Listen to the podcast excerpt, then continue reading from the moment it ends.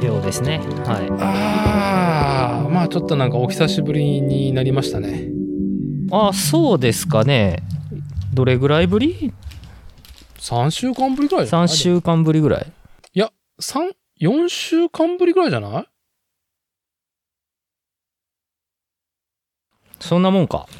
そんなもんか1ヶ月ぶりもうちょっとねすっかり暑くなってしまいましたがいやー、参ってますわ。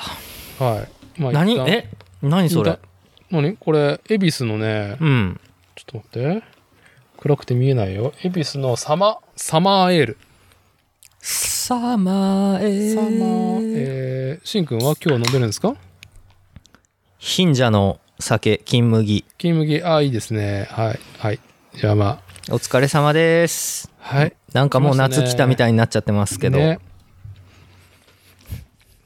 またこのポッドキャスト番組でなんかね我々ね肉体労働者が暑いしんどい暑いしんどいってね言い続けるターンもやってきましたね。憂いの季節がやってきましたね いいね。のただただねいやまマジしんねほんと体慣れてない僕は現場仕事はい。あのーいや、そうね。どうですかあのーうちはね、えー石材業、現場仕事がね、多い、外の仕事が多いんですけども、うん。まあ、すっかりね、やられてますよね。この日差しと気温にね、25度超え。しんくんの方は、工房どうですか工房ね、やっぱりあの、断熱材が壁にないので、うん、暑い。暑やばい。い。やばい。助けて。うん。やっぱ、愛知県、暑すぎだね。多分ね、今週確か1日か2日沖縄より暑かったらしいね。ああ、そうなんだ。うん。まあね、ヒートアイランドだっつってね、まあこの5月の1回ちょっと夏日和が来るとね、それなりに節制していた酒の量がね、まあ、爆発的にこうビール消費量が上がってしまう。うんね上がってしまってます。すいませほんん。とほんと、僕も、ちくしょうちくしょうやってられっかーってなってる。いやーもうね、この日差しとね、気温が呼び水になってね、今日はすいませんね、今日はね、4時ぐらいから、3時半ぐらいからもう飲んでて、マジでうん、まあね、スパンを開けつつですけうどん、もうね、ん。はい。あのー世間話としてね、まあ、しんくんとはね、自転車文化のことを今日ね、一応話すと思いますけども、えー話すことあるかなうん自転車文化じゃあ、先にカード出しとくと、私ね、子供のね、自転車ね、現在、あのー、5歳10ヶ月ぐらいのね、一人息子の自転車。はい。はい。2歳8ヶ月から、四つ葉ゼロの一番小さいインチ、うんうん12インチね、うん、まあ、ペダリングできるようになって乗り続けてたんだけど、はいはい。だいぶちょっとね、小さくなったなーっていうので、16インチにね、更新したんですよ。12インチから14インチのサイズを飛ばして、うん16インチ、まあタイヤサイズですね。に伴ってフレームサイズも大きくなってるんだけはいはい。ど。はい。まあ18インチ実はもう5歳、6歳前だから18インチね、いけるんだけど、ああ、そうですね、多分ね。う。うんん、でもなんかね、身長ちっちゃい方だし、まあやっぱね、BB を感じろ論で、おお、やっぱね、ちょっとね、クイックな動きをね、名楽し言んでだも。らいたいなっていうところで。うん。うん。なんか乗せられてる感のさ、時期が来るとさ、はいはい。うん、ちょっと興味が薄まってしまうのも、ああ、なるほどねうん。操る楽しさみたいなのがね。そうそう。うがん。ちょっと取り回せるか減らのはね。振り回せるでしょうね。ちっちゃい方がね。はい。そんなんでね、えー、作るをテーマにね、世間話をするポッドキャスト番組、作例。今夜はね、主催である私立剛と、愛知県大口町に工房を構える自転車フレームビルダー、新服部製作所、服部深也とのね、リモート収録、大向いておりますが、さっきも言ったようにね、今日ちょっと夕方からだら飲み続いてるんで、だらしない主催、パーソナリティ感で失礼、こかしてもらいますっていう声です。もういいよ、暑いし。そんな感じで。 いいよ。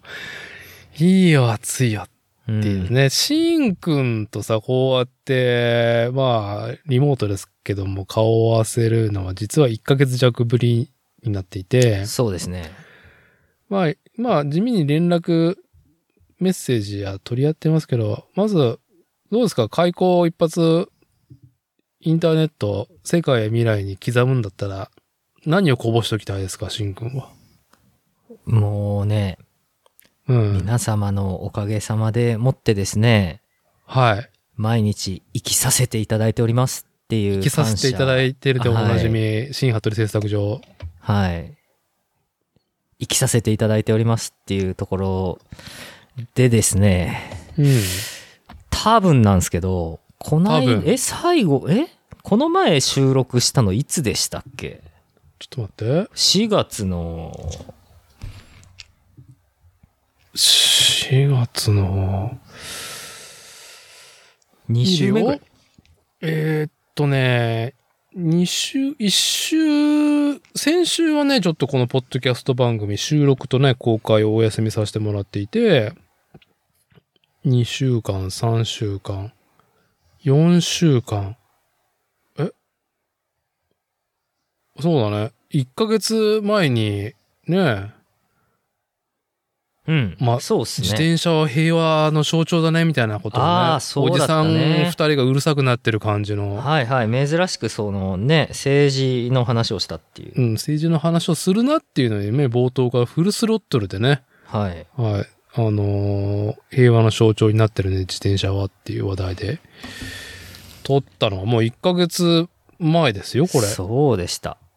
平和の象徴、鳩いやハトいやハちょっとハトに失礼じゃないですかそのなんかその声裏返った感じえ、これ、しうんあの、伊達さん見たことありますあの、あ元ネタあるのそれこれ求めネタあるよ。何それえっ、と、鳩に困ったら雨宮ってやつ。雨宮シロアリ、シロアリ駆除の雨宮とかあるじゃないですか。おーのハトバージョンの CM? 鳩バージョンの CM が、いかれてて、うんうん。それが、やばい動画なんで、一回見ることをおすすめするんですけど、はい、はい。あのー平和の象徴、鳩って、ちょっと一回聞いてみてください。あの、見てみてください。あの、そんな長い時間じゃないんで。平和の象徴ハト。多分ね、は鳩の駆除で、雨宮で検索すると絶対出てくると思うんですけど、鳩に困ったら雨宮ってやつですね。ちょっとね、シロアリの雨宮はね、頭にあるんだけど、あちょっとピアノ打ってちょうだいがね、ちょっと若干被ってしまってる。あー、まあまあ、でもちょっとそれに近いかもしんなあ、いです。よくクロームの広告が入っちゃってもうなんか。え、今から送りますけど。あ、今ね、大丈夫。今開い開いて、開いて。どっちみちね、棒チューブでやったら、キリンとサラリーマンそんな二人が出会って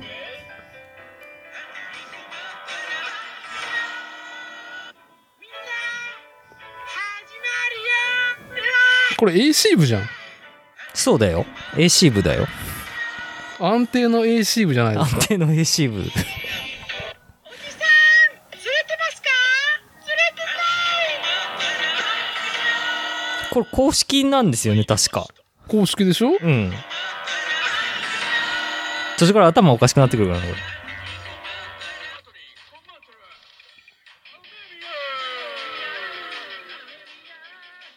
いや、なんかさ、もう面白い狂ってるっていうよりかは、あの、安定の AC 部だなってああ、いう、そなんう、かそうですね。信頼感を、はい。で、つい、あいい仕事されてますね、AC 部さんっていはうい。ところで。はい僕好きなんですよね、これね。うん、はいね、平和の象徴ね。平和の象徴。ね、まあ平和まのあ、象徴かどうかじ G7 やゃってないでますすけけどどね。ね、今ね、はい広島で。ええ。まあ、小泉優さんのね、こととか前回、シン君と話していたら、知らない間に今ね、広島にゼレンスキーが、さんがね、いるっていうね。なんかね、ね。ちょっとびっくりですよね。びっくりですよね。脱ぐの、脱ぐのかなゼレンスキーさんっていうね。チンコを見せろ、安倍晋三みたいなね。うん。いや、一緒にピアノ弾くのかなみたいなね。うん。まあ、今日はこれぐらいにしときますけども、はいそう、1ヶ月ぐらい前なんですよ。シン君と収録しそたうのね、でした喋、ね。ったのが。うん。はい。で、なんですか、その、生かさせていただいております論で、いうところの、この、なんか実はこの1ヶ月に、実は、あっこからね、あっこからね、あの日ぐらいからね、うん。一日も休まず今日、あのね、昨日まで来たらね、はい。昨日ね、昨日ね倒れて、あ頭痛でぶっ倒れて一日寝たっていう。あー、ず頭痛が痛い。頭痛が痛い。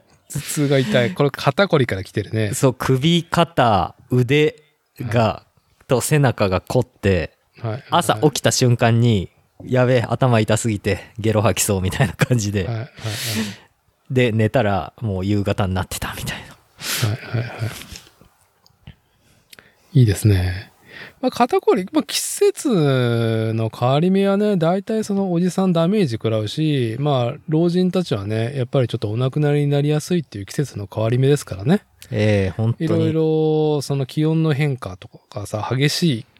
実際激しかったわけだからさ、ゴールデンウィーク前からね。うんうん。うん。いや、僕も頭痛というか、そうね、ゴールデンウィーク明け、ね、現場には行かないからっつって、ちょっとそれなりに ZWIFT と筋トレ、ね、率先してやりながら、プラモンをゴリゴリやってたら、何のことはない、毎日現場じゃねえかっていうので、高負荷がたたり、肩と、まあ、あと目が疲労ですっごい頭痛になったね。なるよね。うん、なる。はい。うんと。もうね、まとめなんともならんすわ、もう。あの、なんともならな本い。当になんともならん。仕事は進まねえしさ、あ、いいよ、いい調子の憂いですね。思ったように進まねえしさ。思ったように進まなうんい。もうなんか本当に、俺って本当に10年選手のフレームビルダーなのかみたいな、もうダメじゃねえのかみたいな、俺の作る才能はもうなくなったんじゃないかみたい な、本当にね、くれえ。はい。本当にもうね、あ本当にもうの、あれですわ、もう、なんていうのはい、やらせていただいているのに、俺はこんな風かみたいな。低たらくを晒してしまい、本当に申し訳ございません、みたいな。そうそう、本当そうですよ。本当そんな感じで、あのあーやってまいりましたけれどもね、まあ、そんなね、新服部製作所、服部深也本人はね、まあ、そんな状況ね、どうにもならないのに相反して、愛する阪神タイガースは絶好調らしいじゃないですか。絶好、あのね、これぐらいだよね、阪神ファンはね、うん。はい、あの、阪神ファン全員、全あ員の、まだダメだよってみんなで言い合ってるんで、まあね、まだよろ喜んじゃダメだよ。うん、野球素人の私でもまだね、そんなにね、こ今年はみたいなこと言っちゃいけないんだろうなって、うね。ん。これ絶対ね、期待したらね、うん。あの、また奈落の外に、そこに突き落とされるんで、はい。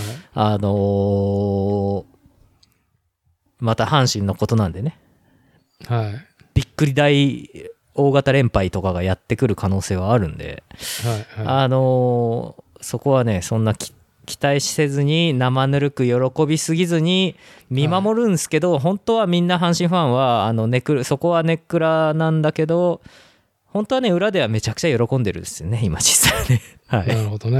はいいや今日もだっ、て今日もデーゲームでさうん。さよなら勝ちだよ暑いじゃないですか。暑いよしかもあのー何今年プロに入ってきたルーキーがさよならヒット打ったんですよね、えー、いやー、しびれるわ。いや、めちゃくちゃ良かったですわ。はい。あの、まあまあ、でもなんかね、新君自体でしか僕は野球と阪神タイガース情報は得てませんが、えまあちょっとその選手層がね、若干希薄になって、まあ若手がね、まあこれからちょっと育成していく、ね、ターンじゃないのかみたいなことをね、話していた感じで、そうですねルーキーが活躍してるえ。っていうそうそう。ままあ、去年、えでも去年そんな話しましたね。若手がっていう話で。そうそう、去年ね、そんな話したね。で、そのね、やっぱ若手がもうだいぶ結構育ってきてて、阪神。いもう去年の話ですよ。去年の話ですよ。や、なんか去年も結構いい選手いっぱいいたんですよ、もう。はい。だけどね今年もねやっぱあの順当にこう成長してきている感じがしてうんいやこれはいいチームになってきたなっていうところでですねうんうんやっぱあの本当に僕があのざ大事だなと思うのがやっぱこれはねあのものづくりでもそうなんだろうと思うんですけどうん座組座組うんあのーやっぱ座組が大事だなっていうねはいは本当すべてはね段取りだなとあの座組だなというふうに思うわけでございますよね本当にね。いはいえーやっぱりねちゃんとねビジョンを持って、あのービジョンを持ってチームを作っていくっていうことをね一生懸命ね、あのー結構2016年ぐらいからやってきたんですよ阪神は。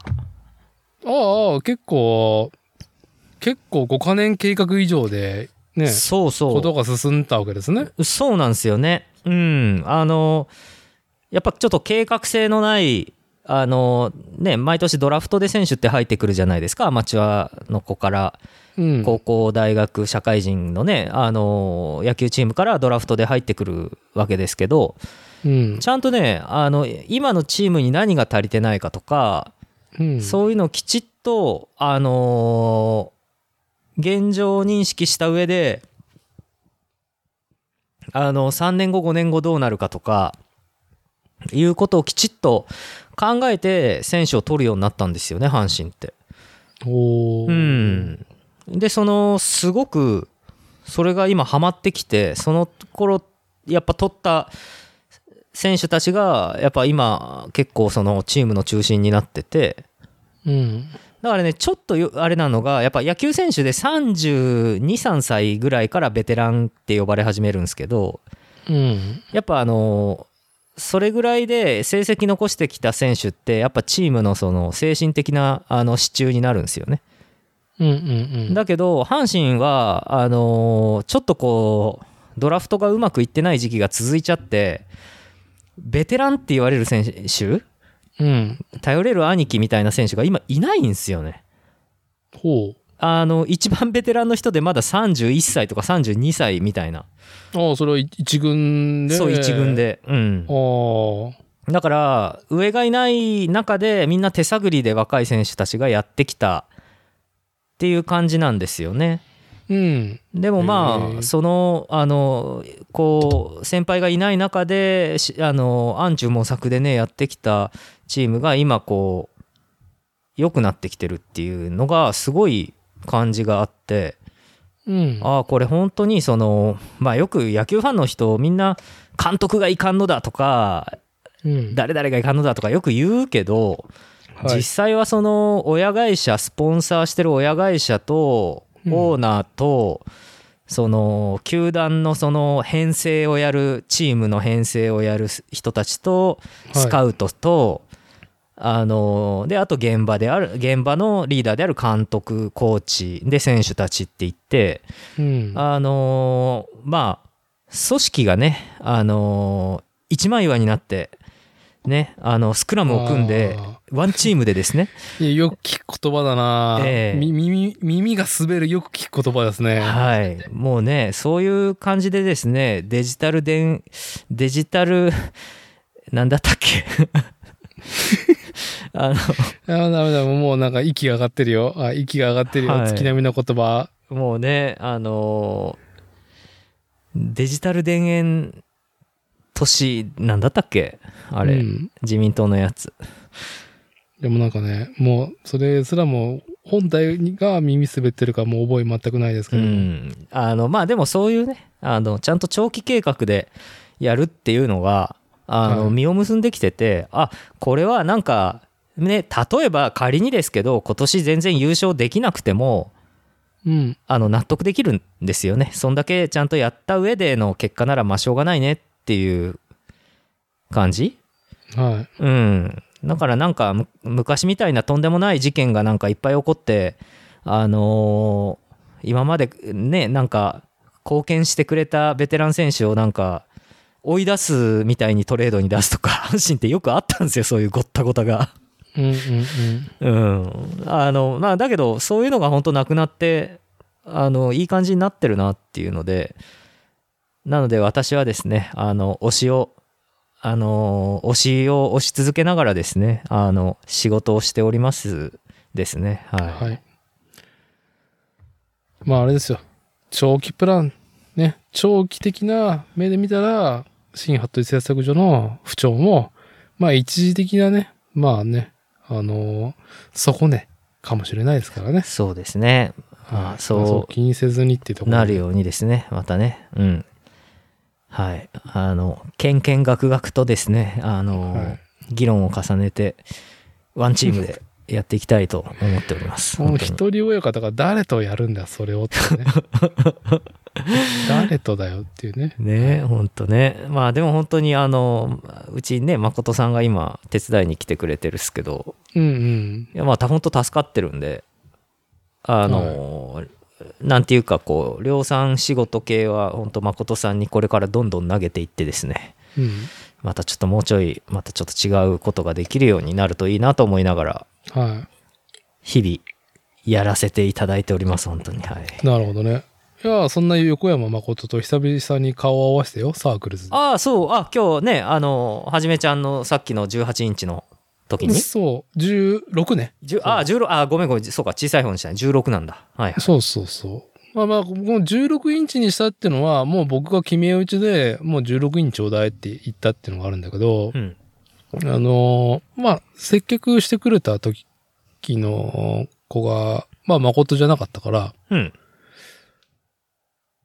まあ、あれだよ。あのー若干、ね、こう、遺憾である感をね、出してきたからね。いや、これ、18インチでもういけるでしょうみたいなね。あーちょっとね購入のいきさつ知らないけど、みたいなね。なんか私は遺憾であるみたいなね。自転車売りとして。ああ誠なさんんかが適正な、適正なサイズではないんではなかろうかみたいなね。ああはいはいはいはい、はい。あのね、そんな感じを醸してきたから、うんいや、バカい、BB を感じさせたいんだよと。ああやっぱの、乗せられてる感が、の時期がすげえ、ね、もうね、まあ、親のエゴというか、私個人のね、自転車好き、自転車愛好家としてのね、まあ、なんだろうね、見ていて嫌だなっていう、あの、必死にね、こうでかい車体にしがみついてる状態うんうんうんそれは乗ってるは乗ってるけど、そこになんかね、こう、なんだろうね、前輪後輪に対するね、まあ何もできないけど、その BMX のね、うんスーパーキッズみたいなこと何もできないけど、こう、車輪をね、二輪を運ばせる喜びみたいなのをね、あの乗せられてる状態はね、全くねえんじゃねえかっていうふうにね、ほう思っほうてるから、まああえてね、いやいいじゃないですか贅沢ってやつですよそれがそう贅沢。まあ、一人息子だし、まあ、売りゃいいしなと思ってるし、うんそうだね四つ葉だったら夏場だったら売れるでしょ。リセールバリューはあるでしょうからねううんんみたいなはい。いや、いいじゃないですか。まあ、誠さんは誠さんでね、プロフェッショナルとして、一番コスパがいいのはこれじゃないかっていう。うん。いや、完全に一個の正解は、多分18インチだからね。ね。うん。でうもんそれでいいじゃないですかね。考えがあって、そこでっていうのはね。まあ、そうやって言えば誠さんも、あの、贅沢やね。じゃあそうすればって多分言うだろうし。いやいや、これだよ、BMX 乗ってるやつは、みたいなこと、。はいはいいはいはあい。のね、ちょっと皮肉気味に言われたぐらいがね、いいコミいいコミュニケーションああ、誠さんにね、これだから BMX 乗りはって言われっているうっていことうをねね、。私言 わあれーいいっすね言われて、ままあ素晴らしいカンバセーションができたないいコンバ、ね、いいカンバセーションでしたね。久しぶり。りに。あはい豊かな感じですね、それはね。豊かね、豊月かなお並みな店で言い方であんま好きじゃないけど。いやいやいや、まあ本当ね、そういう懐のね、深さね、豊かさがあるね、うんあのー名古屋、東海県が誇るね、自転車やサークルスさんですからね。はい。そう、なんかね、この1ヶ月、あれやこれや連絡取ってる中で、しんくんとのメッセージのやり取りで気になった、あの、ジグを中古で買った話聞かしてよ。ああ、そうそう。あれ、そうそう。中古じゃないんですよ、あれ。新品なんですよ。ねえじゃあじゃあじゃあちょっと事の経緯を改めてちょっと教えてください。ああ、そうそう。えーっとね、なんかある朝、ツイッターを開いたら、ツイッターなんだ、最初最初にツイッター開いて、うん。なんか自転車オタクのハンドメイド好きなひ人たちが、うん。なんかざわついてて、ざわ。はい。うん。で、なんかリンクでポーンって、あの、ヤフオクのリンクが、をツイートしてる人がいて、うんうん。え、これ、あの、スプートニクジグじゃんって言ってつぶやいてる人たちがいて、なんでヤフオク出てんのみたいな、はい。あのー風でつぶやいてる人がいたんですね。うんうんうん。で、なんか、へえと思って、ゲスプートニクジグがそんなヤフオクに出ると思って、うん。あのーまあ、うちもね、まあ、フレームジグをちょっともう一個買おうみたいな話がずっとあってですね。はい。そんな中で。うん。で、それで、へえと思って興味本位で、そのリンクのヤフオクを開いたら、あのーまあ、アメリカの名だたるメインフレームビルダーさんたちが結構使ってるフレームジグ、スプートニク。スプートニク。うん。もうな完全にさ、あのーね、旧ソ連のさ、い宇宙計画の、あの、なんか、玉になんか毛が生えてるようなやつしか僕は頭あがあ浮かんでなそいうんですけよど。ね。うん。はい。ではなく、アメリカ、北米のはいはい。自転車フレームビルドにおけるジグ、うん、まあなんかフレーム制作する上でね、パイプとね、うん、あ、まあ各部位の座標をしっかり出して溶接するのにね、調子がいいジグのことなんだよね。そうフでレすームジね。グのスプートニクっていう、まあ結構なブランドがあったわけね、あるわけうね。ん。まあ、一人で作ってるジグですけど、まあ、本当精度とか、あの、作りやすさ、考え方とかがすごくよくできてて、うん。例えば、アメリカだと、おーチタンで有名なファイヤーフライサイクルズとか、うん。あとは僕が精神的大先生って思ってるあのカリフォルニアのロックロブスターとか、はい。まあ、あとはあーエンジンサイクルとかうんがうん。使ってるフレームジグでうん。まああのー非常によくできてるフレームジグなんですね。うん、はい。でまああのーパイプの内側にアルゴンガスティグ溶接をするときに、あのー流すアルゴンガスを、あのーパイプの内側に流すための、あのー装置もフレームジグに入ってるっていうので、うん。まあちょうどあのーチタンフレームもそろそろ作れたらいいななんて思ってたんで、うん。あのあこれチタンフレームできるからあのいいなと思ってはい。うんまあだけど結局中古でボロボロなのは嫌だぞと思いながらリンク開いたんですけどうん。説明書きにあのし未使用だって書いてあってほうんでへえと思ってまああのーロまああのオークションの開始の価格がね49万でう。うん。本体は5500ドルとか5000、6000ドルぐらいのもんなんで、実際の定価は。とはいえ、その相場と輸送量を考えたら。そうそうそうそう、関税、輸送量考えると安いなと思って。あ関税もねうん。ほんで、まあ、ろあの即決価格が65万だったんですよね。49まあ妥当万スタートで、はいはい65で買ってくれたらもう即決であんたあなたに売るよっていう、うん。そういう風だったんですけど、うん。あのーまあこんなん買う人そんなんいないじゃないですか。はい。うん、だから最初はね、とりあえず49万で入札したんですよ。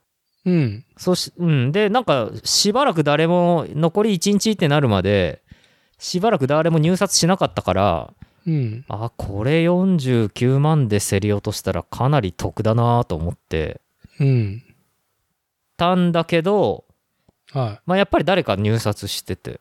い。うんうん。で、なんか55万ぐらいまで値段上がったから、うん。あ、もうこれじれってえや、もう俺絶対いるし、うんあの、65万で落とそうと思って、かっこいい65って言ってボコンって落として。かっこいい。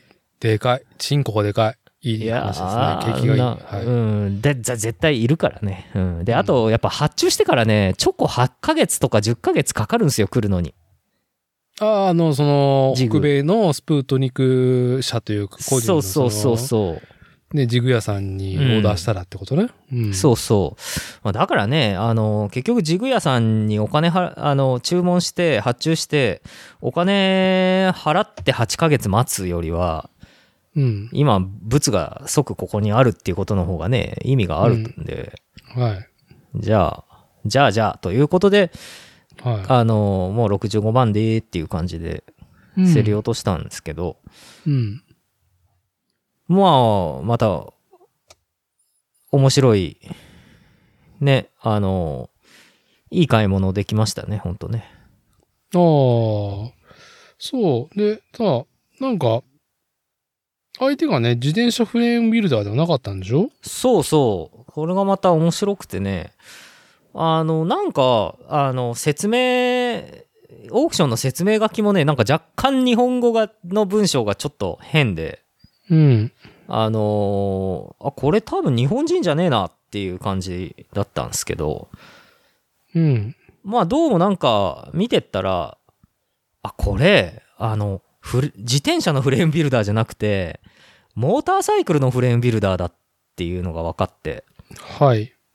で、あのーこう、まあ、東京のね、あのー府中市でやってらっしゃる方だっていうのが分かって、うん。で、まあ、あのーああ、東京だったら取りに行くよ、っつって、うん。で、うん直。接、その、まあ、彼の、ローリーさんっていう人だったんですけどね。あの、はいローリーさんのアトリエにお邪魔したんですけど、うん。まあ、あの、東京の府中市って、あの、八王子とかの近くで、どっちかいあそうなうと、のねうんその、東京の中心部からちょっと、もうちょいその、離れてるところで、うん。うん。なんか結構ね、もうほんとし、あの、下町の狭い道の商店街の、あの、営業しなくなった店舗の中にアトリエを構えてたんですけど、うー。うんまあほんと、行ってみると、僕らフレームビルダーみたいなね、あの、旋盤、汎用の旋盤と、立ってフライスと、あとはモーターサイクルのフレームジグがデーンって、こう、あの、置いてあるような、すあの、うんアトリエでね、うん、すごい綺麗にしてあるアトリエで、あのー僕が行った時には、フルステンレスのおモーターサイクルのチョッパー、アメリカンチョッパーフレームが、あのージグの上にバーンって乗ってて、もう、道すぎて、なんか全然わかんないね。うんステンレスなのかっていうね。そうそうそう。いや、でもわ、むず、だってステンレス全部一個一個削り出してああいうの作るの結構大変ですよね。ステンレスなんだかんだ削るの大変じゃないですか。普通の硬い鉄しよりねうん、硬いから。うん。で、それをもうなんなんか本当僕が行った時にはなんか、なんかのロットなんかレバーみたいなやつを、うん。あのー旋盤で削り出してるとこで、う。うんん、なんかピッカピカでかっこよかったっすよね。えー、え、な、何人の方なのこの人。たあのねアメリカ国旗がバーンって貼ってあったからうん壁。に、アメリカ人だと思うんですけど、まあ、多分、うんどうなんでしょうね多分あの奥さんとかが日本人とかじゃないのかな聞いてないけど別にまあ、ハーレーのね、うんカスタムが一応軸なんだよね。そのチそうョッみたいパーといっても。いやなんかコロナ禍始まった時ぐらいか終わりがけか1年2年ぐらい前にうん。なんかあの趣味で自転車も作ったら面白いなと思ったらしくてほうほうほほんで、あのー予約して買ったんだけど、う。うん。なんかなかなか来んくて、あのジグが届かなくて、やっと最う近ん来たんだけど、あの自分の本職であるカスタムチョッパーの方の仕事が、うん。かなり忙しくなりそうだってことで、はい。もうこれ自転車作って遊んでる暇はないぞとなって、まあしょうがないからもう売ろうというふうになったみたいですね。おーまうあ、んじゃあ、ねそれでヤフオクに出したみたい。美しい流れじゃないですか。そうっすね。うん、僕もちょうど欲しかったし、あのー良かったですね。おーどうなんですかこのジグ二大体制になって、何かちょっと、新服部製作所の嬉しさといったらどんなところがあるんですかえーっとね、あのーまあ、量産用のジグとフルオーダー用のジグが分けれるっていうこところがやっぱ一個あって、あうん、あの量産系だとやっぱあの、さっき言ってたサークルズの誠さんが手伝いに来てくれて量産を進めるんですけど、あ。うん。あのなんかジグがあの中途半端になった状態で誠さんのあの勤める決まってる日が終わって僕一人で作業になった時にうん。あのまだずらしたくないのにジグをずらさなきゃいけないとかはい、はい。。そういうこととがあったんですけど、これからはそれがなくなるんじゃないかっていうこと、いやー、動かしたくないよね。ジグそうですかそらうね。そうそうそうそう、うんはい。動く、動く、動かして、ね、座標を決めて、パイプをね、固定できるっていう嬉しさがね、ジグにはありますけども、はいフレームビルドにおいて。なんかね、こう、作業の流れだったりとか、一個のロット本数だったりとか、作業自体の進捗によってはね、そのままにしといて、みたいな。うん、そうなんですよねあるよねどうしても計算通りに進まないですからね、なかなかね。うん。うん。なんでまあ、それが1点と、まあ、あとは、あーチタンフレームができるようになるっていうことうん。うん。まあ、この2点ですよね。ちょっと実はまだね、あの、あの、フレームジグをその、据え付けるそのスタンドをやっぱ作んなきゃいけなくて、溶接して。ああ、チタンフレームをやっていこうと思ったらってことすえーっとね、今回のそのフレームジグを据え付けるために土台が必要ってことだね。スタンああドがそ必もそもね要ってことだね。うん。うん。なんでまだね、そこまで手が実際回ってなくて、今、あの、毛布にくるまれて僕の車の後ろに積んだまんまなんだけど。やりっぱ。うん、はあのーまあでもなんとかね時間見つけてあのー早く据え付けて、うんうんうんあ、のーいい行きたいなっていうふうに思ってますねいやー、車の中は温度高くなるから、錆びるよって、錆びる箇所はあるのはないっすねうんあのー基本一応アルミにアルマイトかかってる状態ののもなのであのそんなにあのー錆びて錆びて困るみたいなところはないですそうですか。じゃあもうそのジグ自体が、まあ、だいぶ、エロティックな感じなんいでやすーね。エロいっすよやばいっすはいうわー最。高です今度、工房に遊びに行くときの楽しみにしとく。ああ、ありがとうございます。僕のみたいな種類の人間にとっては、あの、見ながら酒が飲めるレベルですよ。うんうんうんうん。なるほど。はい。まあ、そんな風でね、ちょっとこう、ん。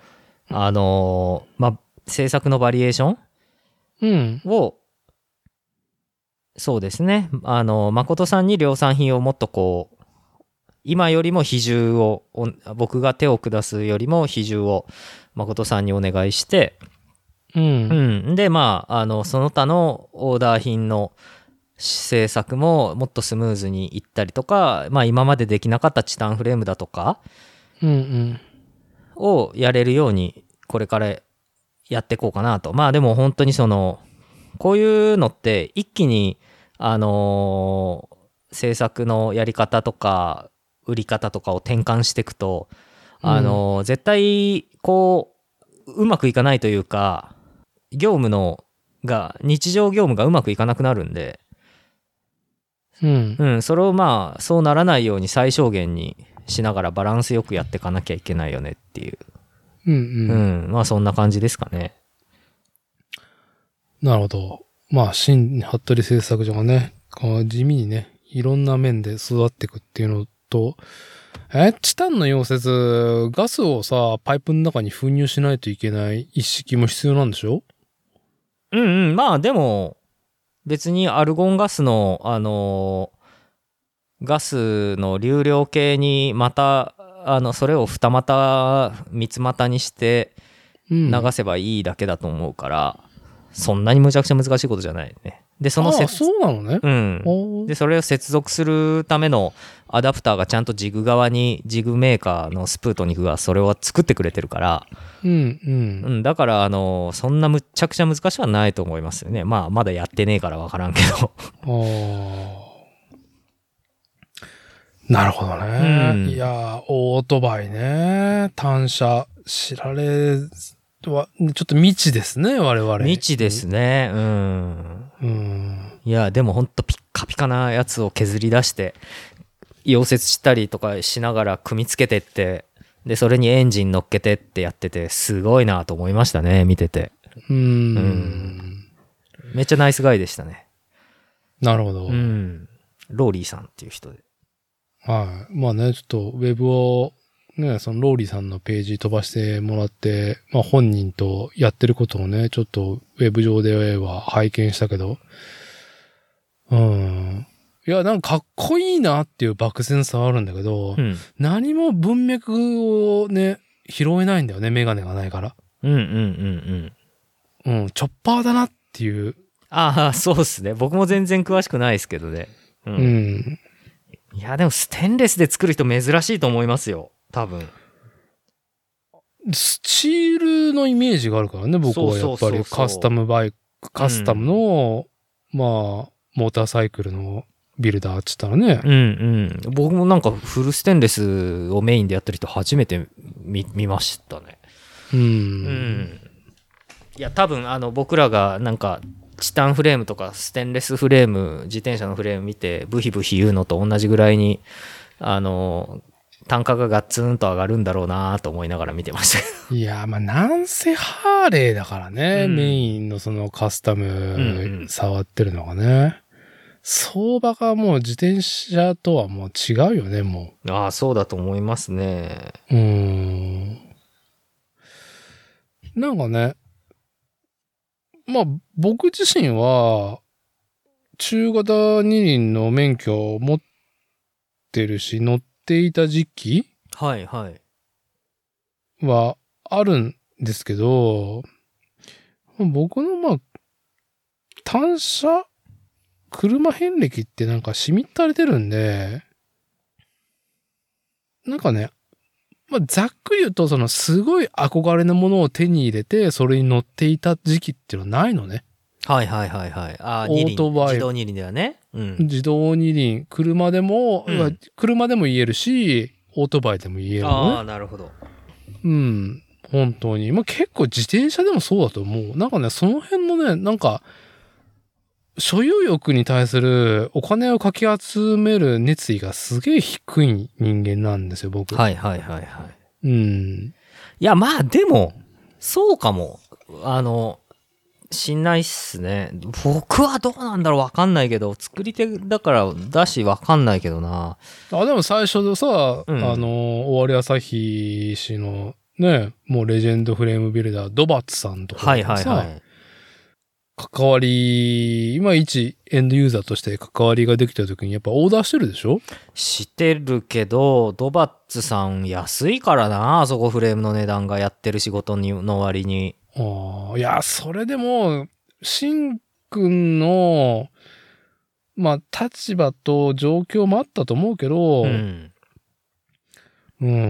僕はなんか、あ近所にこういう面白いところがあるんだ、へえ、すごいなって終わっちゃってたんだと思うよ。ああ、そうですすごくね、そういう買い物がしみったれてる人なんで、うん。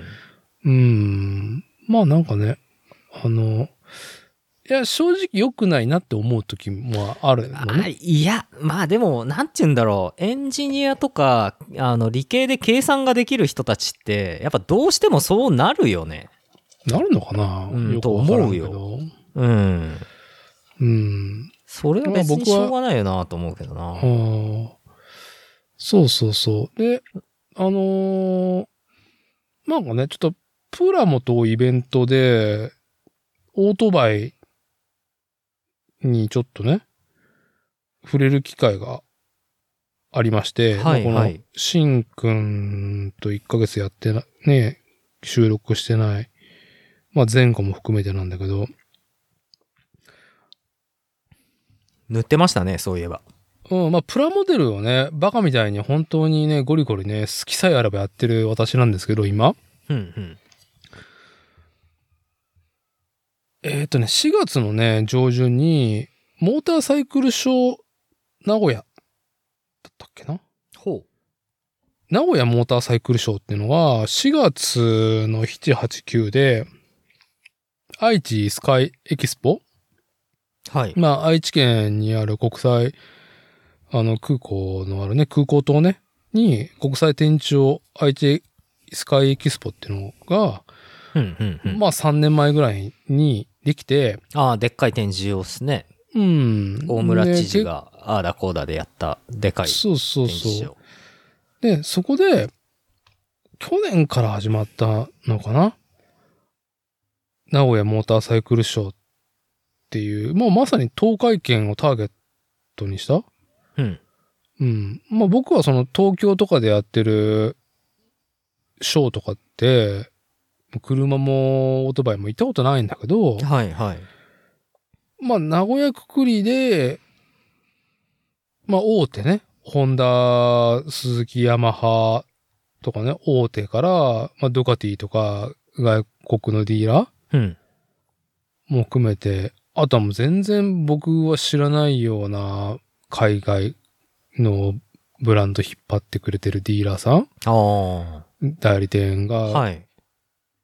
まあ、なんだろう、国際展示場でそれなりに、まあ近所だから行ったっていうのが一番のメインだよね。子供を連れてね。うんうんうんうん。ああ、でも面白いでしょうね。う。うんん。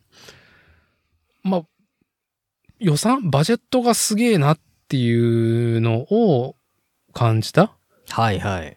うん、国際展示場っていう場である上に、ああ、この各社のブースのこの景気の良さ、まあ、とりあえず照明がすげえなとこも、みたいなね。まあ、全然ね、日じゃねえな、みたいな自転車のみたいな。うんっへていうのを見に行って、で、まあカスタムバイクショップディーラーさんも入っとってさ、綺麗に見せてたりとかしして、えうん。試乗会もあったのかななんか。あとは、バイクトライアルのデモとかあったりとかして、うん。見てたんだけど、うん。いやー、本当に俺に関係ない世界でピンとこないっていうのがね、あうん、すごいなと思いながら。あ。はいはいはい。いや、これ多分ね、自転車のさ、あの、ショー行っても一緒なんだと思う。多分買わないもの、僕ユーザーじゃないから、うんうんうんうん。そこになんか気持ちが乗れないっていうのがすごいなと思いなああ、がら。なるほどね。うん。いや、どちらかというと、これはどれぐらいの予算で、ね、このブース一割いくらなんだろうなとか、ああああ。ー、この重機の見せ方、照明の見せ方、ここかっこいいなとかいう方に目が行くんだけど、ああ、やっぱ伊達さんもやっぱそういう座組にね。座組。あまあ、そういうことだね。そういうことだ座組にね。はい。あはの、い興味がいくわけですね。うん、戦略性にね、興味がね。ああ、そうですそうそね。うまあ僕だもから作そうですもはいん。うん。作品よりも、はいなんか作家がなんでこうしたみたいなことに、なんか興味がいってしまうみたいなパタはいはいはいはいーはンいですね。なるほはい、どまね。あね。うん。政治的なね。うん。そうそうそう。その霞時、が関の ね、感じですよね。はい。あ今ね、そうだ、永田今町の広島でね、G7 えでえバシバシやってると思いますけど、はい。あのーのプラもやってても、まあ、たまたま僕が乗ってたスズキの、えー、RG ガンマ250だったか、RG250 ガンマだったか忘れたけど、うん通称うんイカガンマって言われるね。ほうほうほう。 80年代中盤に結構、なんだろうね。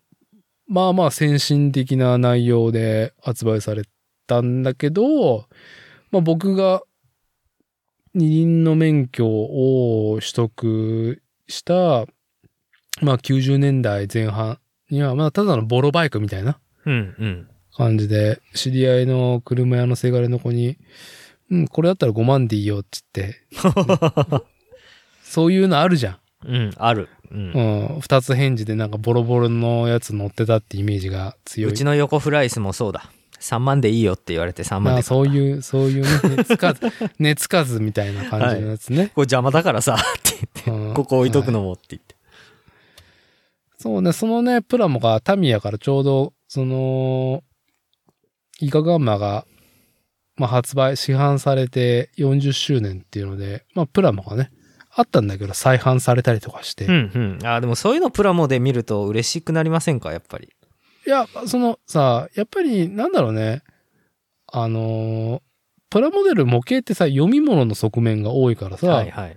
テキスト上でもその読み取れるし、うん。あの、説明で解説があるからさ、その、ね、もちろん開発の経緯だったりとか、工業製品として箱の横に書いてあったりとかね。箱の横とか、まあ、タミヤはやっぱしっかり書いてあるからさ、ああ。それって説明書に書いてあるんですかやっぱ。説明書に書いてあるし、もう別冊の、その、ペラ1で解説もあれば、うん見開きになってるのもあれば、うん。結構なそのブックレットになってるようへーな冊子になってるのもある。それはもうキットによって、メーカーによって、まちまちなんだけど。うんうんうん。うん。まあ、そこでさ、なんだろう、その時ボロバイクとでしか見てなかったけど、はい。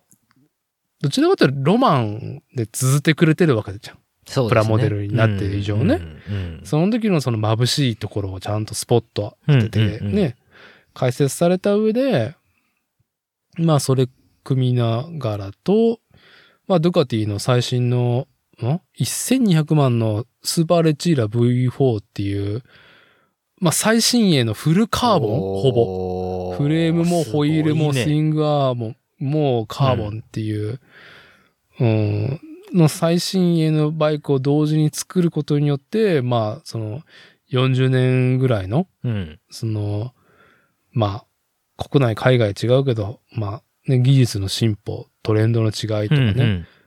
まあ、市販、こ日本国内の市販車と、はいはい。まあ今、うんセレブリティに提案する、本当にドゥカティが提案する、本当に、まあ、オートバイはラグジュアリーと反するところに価値を求めてるから、いい言葉が出てこないけどさ、うんまあ、モンスターマシーンだよね。うん。うん。うん。を、まあ、作り比べて、ふむふむとか。なるのは楽しいんだけど、うんうん。その、実際の実物が置いてあるモーターショー行っても、うん。いや、1分の1のプラモにしか見えねえなっていうね。ああ、まあでもそれは正解なのかもしれないですよね。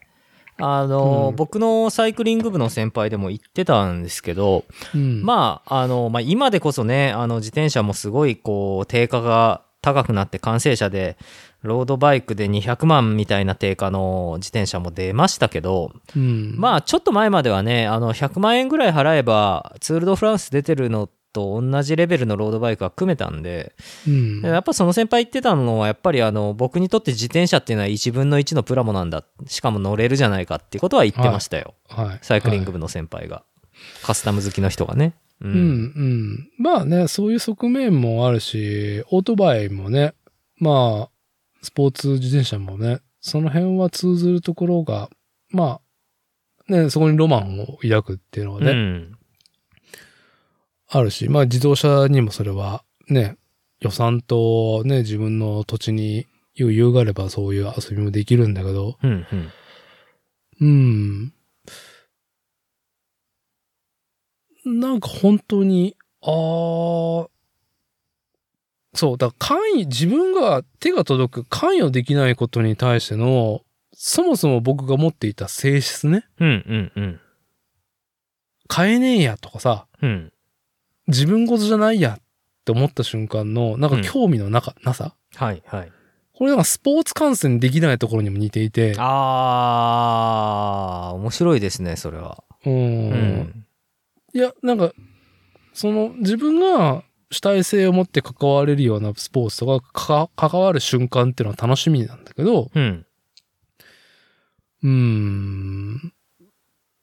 まあ、本当に、結果プラモデルがすごく今ね、性に合ってて、ね、うんうんいくら時間を費やそうとも、ね、永遠と楽しいんだけど、うんやっぱその、重ねてきた歴史と広がりと国内国外っていうところで、うんうん生涯をもっても世の中のプラモデルを作りつ、作りきれないっていううんうんうんのがあって、だうんから先日、ゴールデンウィーク1週間後にあった静岡ホビーショーっていうのが、コロナ明けてのもうフル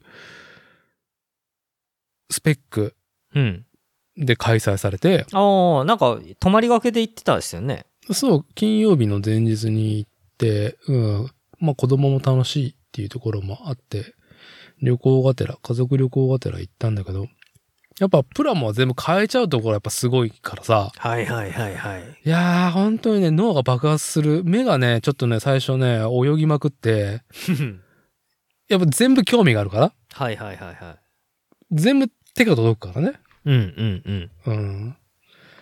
興味があって、いや、その、実際さ、出張ってるブースの人にもさ、あと、冷やかしもできないタイプだから、僕。は はそうっすねうん。はい冷やかしして、なんかそうやってね、例えば、あの自分のうんちくを披露して相手の時間を奪うのは嫌だなみたいなーそうそうそ人う、ですからね買えないものに対してうん自分の知識欲をね、埋めるためにみたいなね、ドゥカティのブースでなんか聞きたいことあっても聞こうとしないってタイプだから、僕は。はいはいうん。もうネットで調べりゃいいやっていうのが一個あるのもあるし、うんうんうん俺自身がなんかこの、なんか聞く姿勢に入れないから。うんうんでもや聞っくぱ力っていうね聞く力。はい。聞く力をね、発揮する気ができないから。うんただ、静岡ホビーショーは、もう100%自分ごとで自分が使ってる道具だったりはいはいのところがブース出してるから、いうんうや、ん本当に使っている上での疑問だったりとか、うんうんその不具合か否かのことだったりとか、あの、買おうと思っていた塗料が、まあ絶版になってるけど再販するんですかねみたいなこととうかん、うんうん、っていうのはまあ本当全然前のめりで聞けるんだからさ。うんいやー、このなんかさ、自分自身のその、性格なんの話でしかないですけども、うんうんうん、大きく分かれるなと思って、名古屋モーターサイクルショーとあー静なる岡ほホどねビーショーうんうんの、その自分のね、気持ちのその動き方っていうとうんころうんうで、んうんうんね、こ、この話を踏まえてね、うん実はちょっと前々からしんくんとこの話をね、その、論じたいっていうか、ああだこうだね、あのーおじさんがうるさくなりたいなと思って る一点、一点あって、はいはいそう、50万円の買い物ね、はいはいはいはを一個の基準にしてい、はいはいはい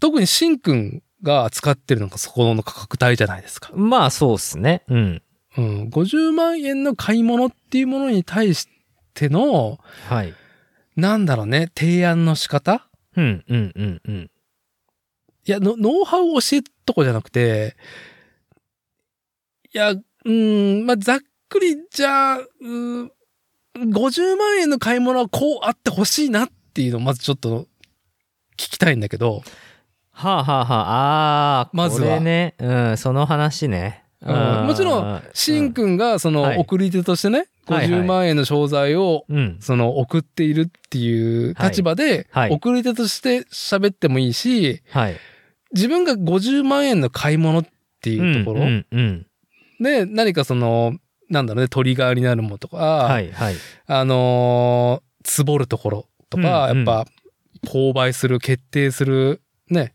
うんうんうんうんまあ今回もちょうどそのヤフオクでさ、まあ、うんまどろっこしいから65万で買うわ、みたいな。うん即決したわけじゃん、オークションを。うんうんうん。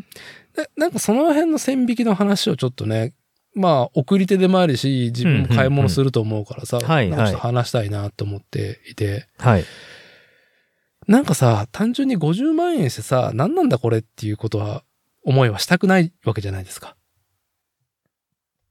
うーんまあ庶民としなてんだこれと思っている、まあ、なんだこれって思った瞬間、それは自分のせいだなと僕は思うんですよ。なるほど。自分の落ち度だと思うんうんう。う。うんそれは自分の落ち度だと思いますね。自分が買い物のセンスがなかったんだっていうこと。これね、でも難しい。いや、もう俺の、まずゲロをは吐いとくと、はい。やっぱキッカーバイクがね、50万円相当の買い物として、至ってないことになんかがっかりだったっていうのと、えキッカーバイクってなんだっけあの、ズイフトをやる専用のバーチあャルライドーはいはいはいの、はいはい。あの、ペダルと、うん。ね、ハンドルとサドルしかないっていうね。うんううん。そのバーチャルライド専用の車体だよね。ああ、はいはいはいはい。ズイフトのね。う。うんん。まあ結果として50万円ぐらいの買い物うん。になってんだけど、備品も含めたらね。いやー、そのなんか質感といい、なんだろうね。クランプのなんかその手応えだったりとか、保持力だったりとかに、うんなんもねえなっていうか、ちゃんとクランプしねえじゃねえか、これっていうところに、うんうんやっぱね、がっかりしちゃうんですよ。うんあで、もん問題は、これの問題は、あ。うん。他がないっていう、他がない。ああ。他がない切なさ。あーでもどうなんだろう他がねえなガチでいいのだったらやっぱパワーマックスがあるっすよねパワーマックスね。うん、はいい、や知らんけど競輪選手御用達ですよねあれねそうそう。それね、コッシーも言っとったような気がする、パワーマックスのところは。あのーお世話になったアンノーラさんうん、うん、アメリカでねテキサスであの住まわねお家にずっと住ませてくれて一緒にフレーム作りやらせてねいただいたうんやらせていただいた本当北米話心の師匠というか、本当にね男としてあの、はい最高にかっこいい人だなっていうふうに尊敬してますけどね、今でもね、全然、あの、自分のフィジカルと、あの、レコードをね、更新し続けているね。マスターズ大変ですよね50代の競輪チャンピオンだもんねアメリカのねアメリカのね、やべえと思ってマッチョが過ぎるわっていうそね、うそうそうであの日本人のしかもアンドラさんってね身長は高くないんですよ160センチ台だと思うんですけどあ、そうなのうんもうだけどもう筋肉がもうこれバキかよみたいな あの人が元競輪のチャンピオンがねもう S 級一般のもう1億円選手っすよねもう賞金ね、うんうん1億円1年で稼いでた人がこうアメリカへ渡って年を経て引退した後にあのもう一回体をバッキバキにビルドアップしてはい。あの、アメリカの国内マスターズ選手権に殴り込んで、あの、チャンピオンになって、正常期のチャンピオンジャージを着るっていうね。ああ、来とったね。競輪選 SNS 手、で元競輪の選手がね、はいかっこよすぎだろうみたいな。 まあ、いいよね。なんかその、まあ僕テキサス行ったことないんで、うんやっぱその西海岸を横行してきた経験からのテキサスの伝え聞くところと、まあネット上で知れる情報でしかないんだけど、うん。まあ、海岸線じゃないテキサスで、なんかその、ね、まあ奥さんがね、いや、でもまあバリ一バリ応テキサス、あの、メキシコ湾に面してるから。 まあまあ、その海 海岸線、地中海地中海じゃない海が近いかどうかの話では なく、まあシリコン、シリコンバレーとかさ、そういうまあ、ね、的なね、うん。ものではないじゃ西ん。海岸ではないですよね。うん。いい感じでさ、ガチなアメリカだと思うんですよ、やっぱ。まあ、南部、南部。南部、内地。そうですね。うん。はい。で、やって、なんか多分、スティーブ・ジョブズ感とか、皆がちょっと、なんかこう、パッと憧れるような西海岸感とか、うんニューヨーク感ではないと思うんですよ、テキサスはね。ないよだってすごいよテキサスのあのヒューストンとかもすごかったっすよだってみんおうなでかい車に乗る方が威張れるっていう文化で、言われるえいやだから要は西海岸ではテスラ乗ってる人が一番クールってなるわけですよはいはいはい。いやだけどあのテキサスのヒューストンではどんだけでかいピックアップ乗るかピックアップトラック乗るかみたいなのがあーかっこよさ。のあはのい尺度のねかっこいい方だって言われるしはいはいあ、の、それで、そのね、でっけえタンドラとかはから、あの、降りてくるおじさんが、あのーカーボーイハットに、長いブーツ履いてますからね。い。はあのーいわゆる日本でいうイオン。い。イオン。イオンみたいなは商業施設で、そういうおじさんが何人も歩いてるんですよ。い。はい。はい。カーボーイがいるみたいな。はい。はい。いや、すごい、そんな感じだったですよね、10年前とかは。僕が行ってきた今でも多分変わんねえんじゃない変わんないのかもしんないですね。うん大き。く変わんないと思うよ。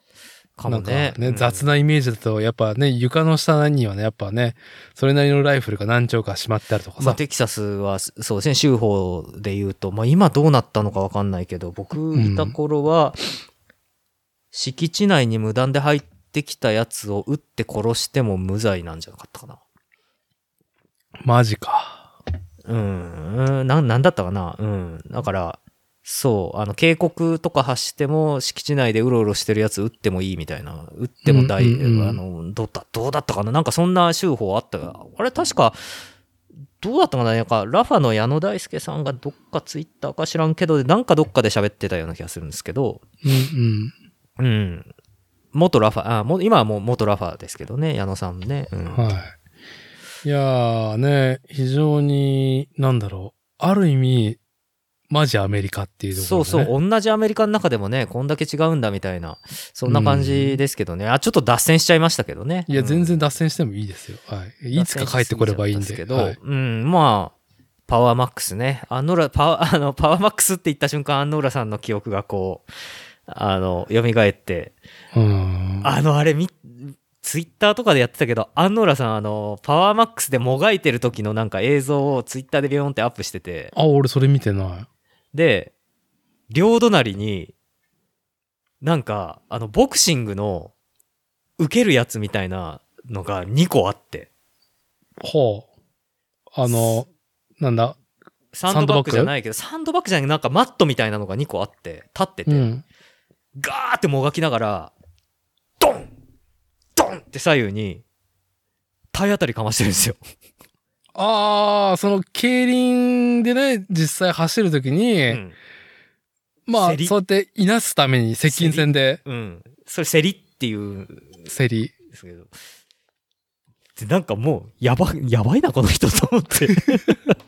やばいな、この人っていうか、やばいのはその競技じゃない、なかろうかっていうところですま けあどね。ね、いやまあ競輪かっこええなと思いながら、まあもう今はね、なんかあんまそういうのない、けせそういうえげつないこう戦い、競りみたいなの少なくなってるらしいんですけど、あのすいやー、でもアメリカ人なんて勝ち負けに対する執念、尋常じゃないじゃん。負けるの大嫌いですからね。うう。んん。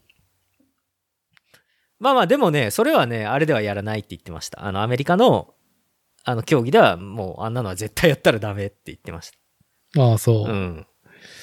負けるのね。いやー、なんか負けるの嫌い論で、まあね、本当に完全にただの安野浦さんのツイッターを見て面白かった話をしてるだけの二人そうっで、なんなんなんいす、やーなんなんですけどもう。やっぱでうん、でもあの本当に優しい人なんですよねアンドラさんねですごくいろんなね読書家でいらっしゃってもう本当にね、お話ししててこうあの楽しい方であの素晴らしい方でしたね、はいでしたねっていや言ったら死んだみたいですけどね、 うんじゃあまあ、まあ今でもあのバッキバキアメリカライフをあの SNS をキ 通ワじキでてね。あ の発信されてるんで、む息子さんがうん3人見えるのかえー、3人うんそうですねはいにもう成人迎えてる長男がいるぐら大い。学生のね、うんうんジョー、ジョー君、ジョーがね、いますうん。ね。ねえ、子供、息子たちから全員バキバキっていうね。やっぱあれじゃないですか、やっぱアメリカの男の子はやっぱあの、こう、稼ぐ層の人たちはやっぱ筋トレめっちゃさすらしいですね、子供に。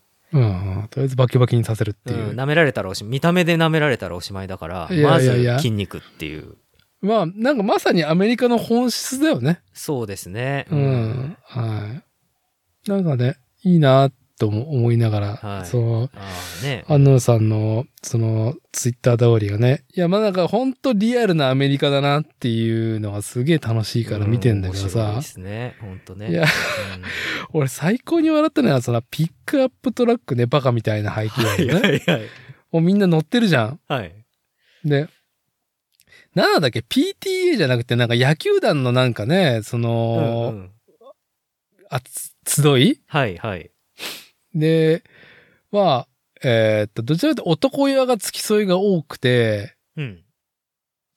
なんか、ピックアップトラックに、のヒッチに、なんか、キャリアっていうか、なんていうんだったっけ、あの、カーゴっていうかさ、ああー、はいはいはいはい。トレーラーみたいなのを。トレーラーをね、はい。その、なんだろう、野球団の荷物とかをそれに入れてみたいな。で、それの駐車がめちゃくちゃ難しいと。あれ難しいですよね。僕も見ました。あの、アメリカ行った時。あれむずいっすよ。だから結構後ろ長いし、連結部分の、なんていうのあれ、連結部分があって、後ろが長くて、だからはい半径っちゅうかなんちゅうか、。そう連、連、うまく連動させて、バックさせていかないといけないんで。う、そう、その車の、そのハンドルの切れ角と、その、バックする時のケツのね、振っていく進行方向と、逆位相に、で、トレーラーが動く。ああ、はいはい、はい。それ、をまっすぐ駐車のラインに止めるっていうことうん。がすごい難しくて難、しいですよ。あれ、一回逆にハンドル切らなきゃいけないんかな。なんだろうね。まあ、多分たきっかけを与えたりとかもしないといけないだろうしそうねで。すよね、多分ね。うん。で、それを、なんかその担当だった、その、男屋のし人はい、はい、りが、なんかそのレストランかなんかどっかに止めるときに、はい。永遠止めれないと。はい、はい、はい。永遠止めれないと。うん。でも、その、周りに、じゃあ俺がやるよって、誰か言った日には、その本人の尊厳を、プライドを傷つけてしまう。あーあー、はい、はい、はい、はい。から、みんな黙って腕を組んで、ずっと見守って、1時間近く経っているっていうツイートがめちゃくちゃ面白くて、 ある、マジリアルっそううのめっていうちゃありますよ。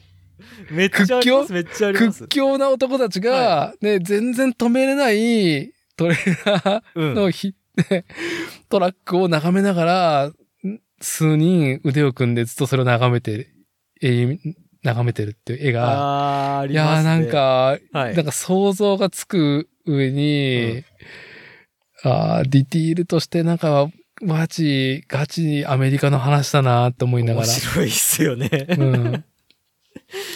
いや、フランクでね、おなじみのアメリカ人と思われますが、そういう、なんというか、まあ、忖度というか、いやうん意外にありますね、そういうのうが。ん、はい。ね、触れてはいけないところがあるっていうのがっね、ていうね日本人目線でうん。ツイートされてた安野さんが、それがめちゃくちゃ面白かったなっていう面白いっすね、ほんとね。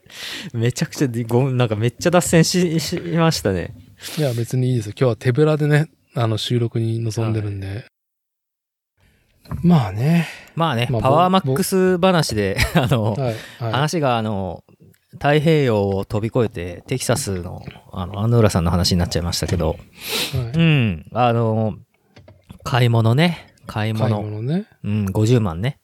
ああいや、まあ、例えば、その、これはハーレーのカスタムだったりとか、はい。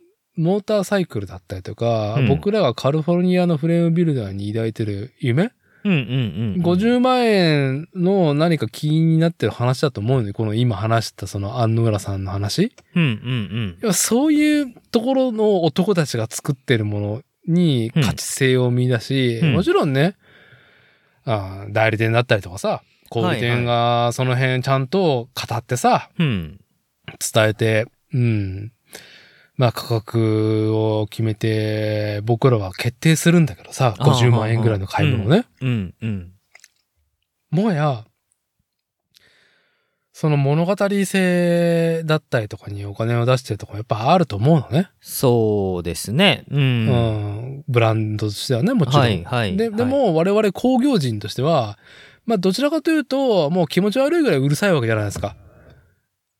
まあ、スペックと原価とか、ペ製そういうのにというか、多分ん工業製品としてうるさいんじゃないのかな。僕がやっぱその、あのー和風のスマートバイク、うんガーバイク気に入らないのは、やっぱそのクランプだったりとか、うん。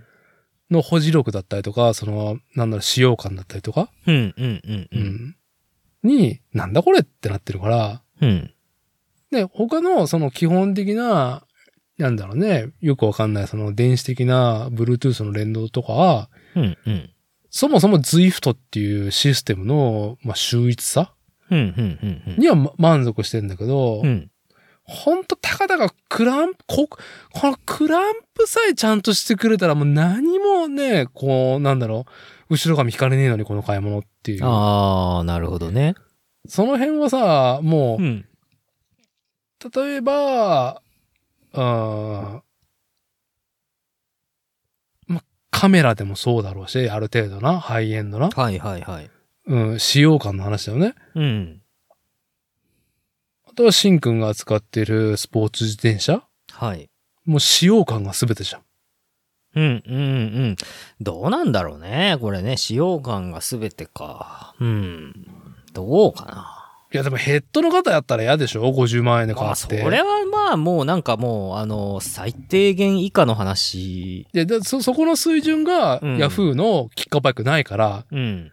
うん、なんかヘッドガタガタじゃねえかみたいなところ直せないっていうね。うんうんうんうん。 うん。焦げりゃいいんすよ。焦げりゃ。こうそう、こう、ブレーキする必要ないんだから。そう。BB はたくましい頃ほどめちゃくちゃもう、もう、もう堅牢だよ。うんもう、駆動のあたりはね。 うん。そう、なんか、なんかね、でもそういうところになんか、あ、これはってさ、うん。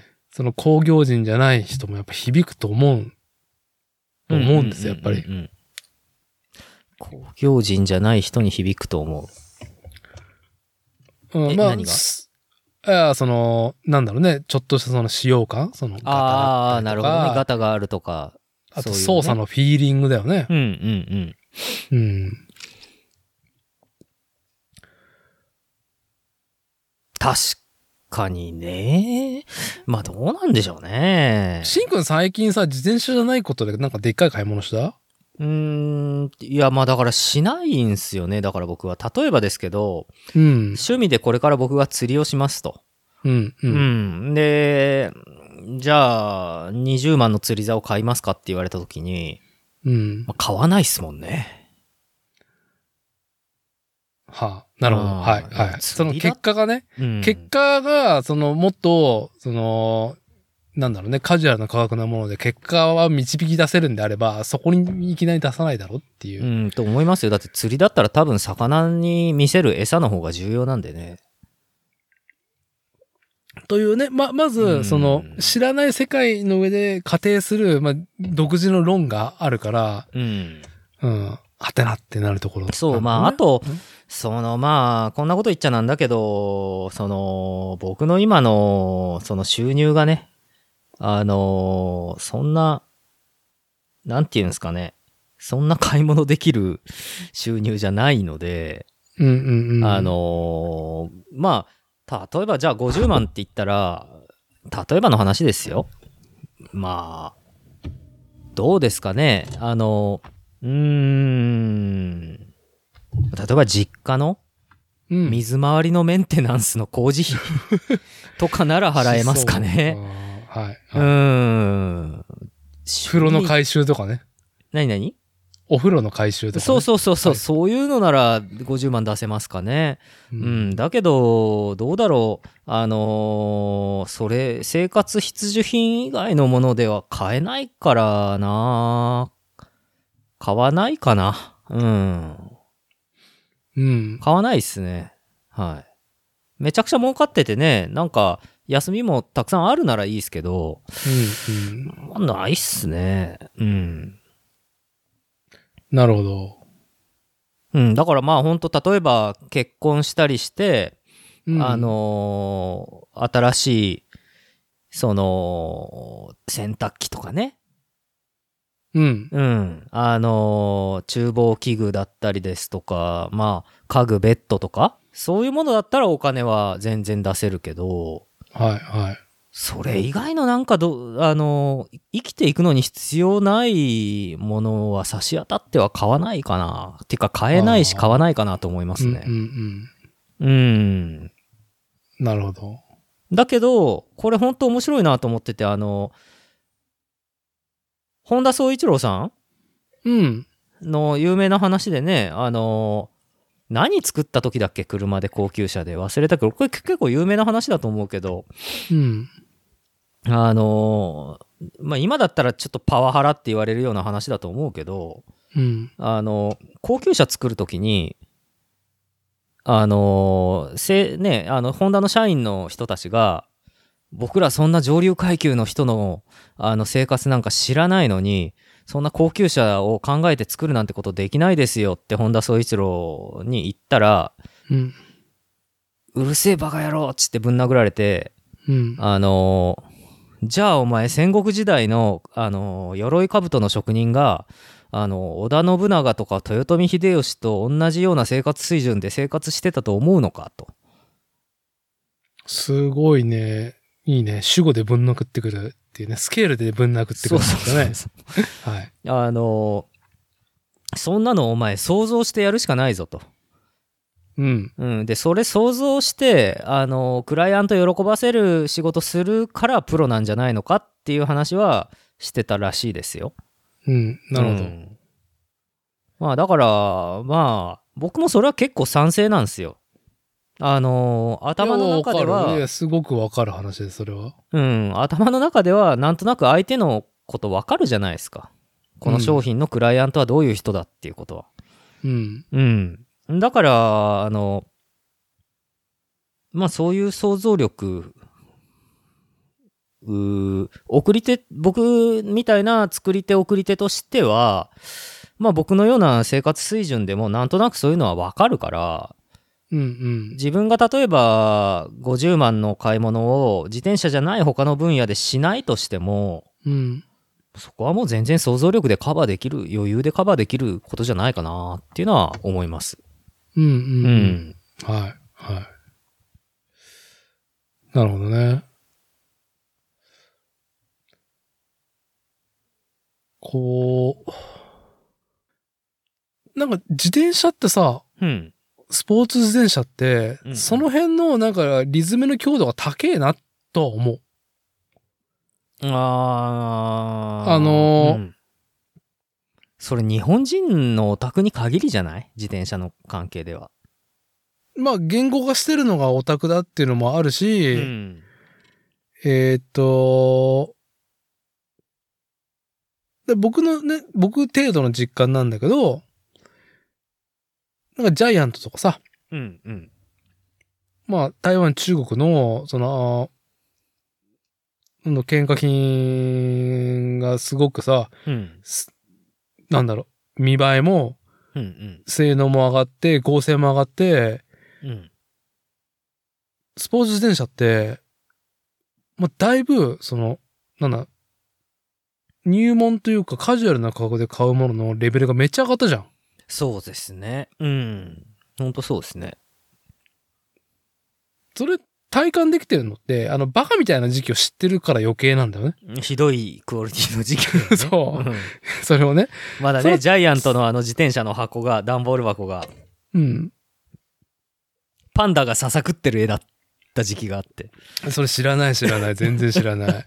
そそれの可愛頃いじかゃんら見たらね。今見たらいいじゃんね。うん。 うん。中国製のあのジャイアントなんか習近平さんのあのプーさんにしたやつ段ボール箱にバーンって書いてあったら最高じゃん いいね。もう危ない、危ない。もう今危ないから、それ。まあ、もう本当危ないからっていうね。 いや、な、なんかね、うん。で、ね、なんかその、ロマンも含めてだけどさ、いろんなコンポーネントの、そのグレードだったりとかさ、んうんうんうん、いろんな意見だったりとか、その夢とかロマンを永遠こすってきてるから、んなんか、あの、危ういものはもう世に出せない状態になってると。そうですねうんじスポーツ自転車って。はいはいはいあの、安いものですらしっかりしてるから。うんうんうんうんうんそういう地盤があると、50万円の買い物って、はいスポーツ自転車におけるね、50万円のその、信頼とって、うんうんうんきっと、あって、うん俺が、まあ、結局俺のゲロの話になるんだけど、うん俺が本当に和風のキッカーバイクで、イラッとしてるのは、そういう自転車文脈を経てないとこが作ってるから、うんうんうん。まあ、もしくは、あの、その部分分かってわざとそれをやってるっていう、そっちの方がもっと悪質だっていうね。まあもしくはその製造を全くタッチしてないとかね。うん全部コンセプトと、あのー得られる結果だけを、まあ、工場に発注して、まあ、形がそれなりになってればいいや、みたいうんうんうん。な。うん。で、まあ、もちろんその、シンくんもそういうさ、なんだろうね、スポーツ自転車における、なんだろうね、えーっと、商品、商品っていうか、工業製品としての性能とか、あとフィーリングの、なんだろうね、文脈、強度を持ってるからこそ、まあ、バカみたいなものを出さないっていう。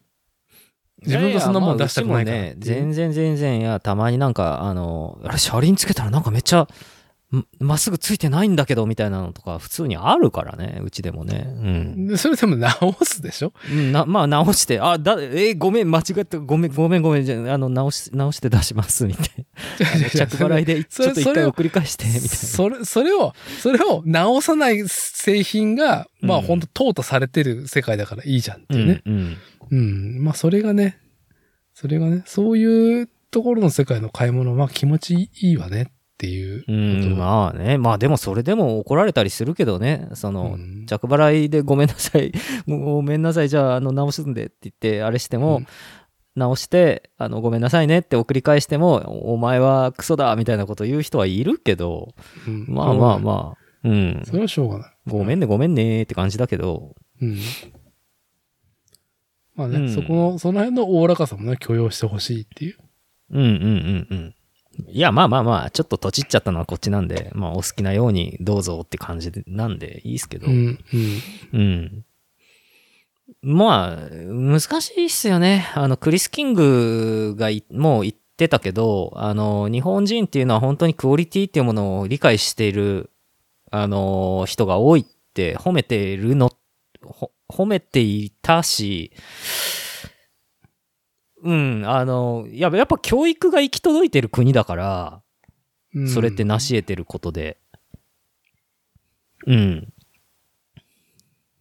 だって、ヘッドにガタがあったって、ヘッドにガタがあるってことを理解できずに一生、あの、そのまま乗り続ける人も大勢いるわけで。だけど、それをなんかおかしいなって思える人が、あの、多いっていう意味で、やっぱ日本って今まではものづくり大国だったんだなっていうことがよくわかるわけですよね。う。うんん、お家のお父ちゃんが「あのんこれは自転車なんかガタガタするぞヘッドがこれベアリングがおかしいんじゃないか玉押し調整ができてないんじゃないか」って一般のお父さんが気づけるレベルだったんですよね今までは。うん、うん。うん、だからそういうのを含めて「おこのベアリングすごい長持ちするじゃないかガタも出ないじゃないかクリス・キングすげえ!」って思うお父さんたちが多い国が日本だっていう意味でクリス・キングはやっぱ日本人はこクオリティを理解する国民性だって言ったんじゃないかと思うんですよね。まあ、あの、ヘッドだけ売ってる時期のマーケットを踏まえてのね、うん数字を見ての多分その言葉かもしれないかしねも。しんない。うん、そうだと思う。うん、そうじゃないかな。まあ、だけど、それがその、まあ、日本がものづくり大国にこうガツンとなりすぎて、それを安く効率的にやることでコストダウンして、安いのにそのクオリティが出てるのが当たり前みたいになることが、当たり前化しすぎて、あの、世界中ではそれが当たり前じゃないんだけど日本ではそれが当たり前になってでしかもそれを安くやらなきゃいけないっていうことが状態化しすぎちゃってみんなでお互いの首を絞め合うみたいな感じになっちゃってないかみたいなのはあるっすよね。いいよね。なんか、その、我が、我々ね、な俺にもそういう傾向もちろんあるし、うん、正しさを求める欲求すごいよね。うんまああと、うん、そうだね。うんまあ、正しいものは正しいから はいいんだけどまあだけどそのこの1億2000万ぐらい、今、二次人口が。で、その、こんなちっちゃい国土の中に、そんだけたくさん人が住んでる国ってあんまないんで、うんあ、の、結構その、経済活動自体が内需だけで、内需でかなり成り立ってるっていうはい。国になったから、そういうことが起こったんだろうかな、というのは思うんですけど、うん。大陸の国もっといい加減で だったりしますから、あはのねうん。い。まあなんか、よよく正しさはね、今やその閉塞感を生む元凶だっていうところでさ、うん。まあちょっとその、何でもかんでも正しさを求める姿勢に対して緩めようっていうのが、まあちょっと、ね、まあ、なんか提案で増えてきて、おりますがそうですね。まあ、緩めるでもいいけど、ある程度のところは緩めてもいいけど、いいものはいいんですからね。あの、それをやっぱちょ、ちゃんと単価を高くして、あの、売れるマーケットに対して売っていかなきゃいけないよねっていうのは、ありますよね。まあ、それすごいそのシムワークスさんがやってるその日東さんとか三ヶ島さんとか本所さんと一緒にものづくりして、あのアメリカに売ってる高単価で売ってるっていうのはすごくいいことだなっていうのは思いますよね。いやー、なんか正しさをね、求める欲うん。は、いや、これは、なんかね、いや、正しさを求めて、ね、こう、ぶつかり合ったりとか、うん。何かその、品がないことになる事例っていうのはさ、うんうんうん。まあ、現実でもインターネットでもね、観測できるんだけど、うん。いや、その正しさを求める意欲、すげえなっていう、なんか最近、最近思います。ああ、そういう人たちの異様な執着に対してってことうん。うん。そうだね。あれめちゃくちゃ間違いな非く生産的だなと思うけどね。そう電話で話はゃいいじゃんって思うけそど。う。そう。まあまあその、インターネットの書き込みで、ね、うんい。や、とはいえ、それ原稿ができてるのすげえなっていう。うん、どうなんだろう、それ。まあ、2チャンネルとかから来て、ツイッターで来てっていう風だけど、うん。あ、のーめちゃくちゃシンプルにしか話せないから、あれでも面と向かったらお互いそんなこと言えんのかっていう 感じするもんね。うん。な、なんかね、やっぱただ、うん正しさ論で言うと、なんか僕自身は、その正しさって興味が薄いんだけど、でも、でもだよ。はい。でも、その歴史上あったとか、その工業製品で、その、その時代、その瞬間、ね、形になったっていうものはい、はい。は、プラモデルを通じてね、より今、その、幅が広がってるんだけどさ、うん、うん、ううん。ん。モチーフがさ、その SF じゃなければさ、リアルな工業製品だからさ、ああ、なるほど。うん車なり車オーしトかバりイバなイクしり、かり、兵器なりね、戦車しかり、戦闘機しかりね。飛行うん機し,、かりね。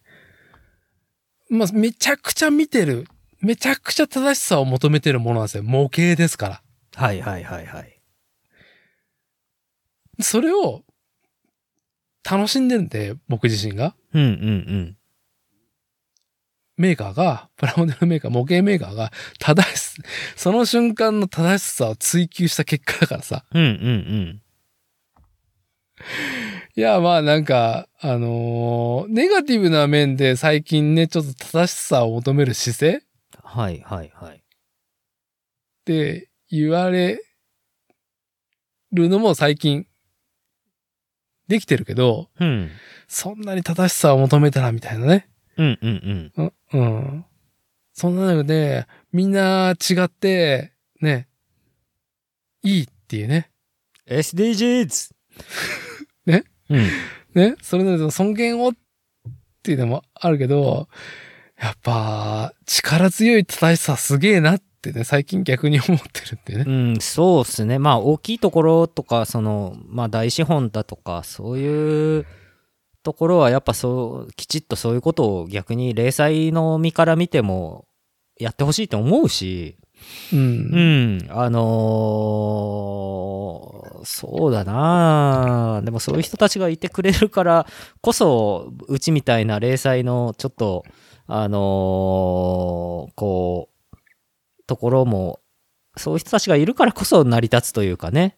う。うんんで最近うちあれですよ、オーダーしてくれる人20代の男の人多いんですよ。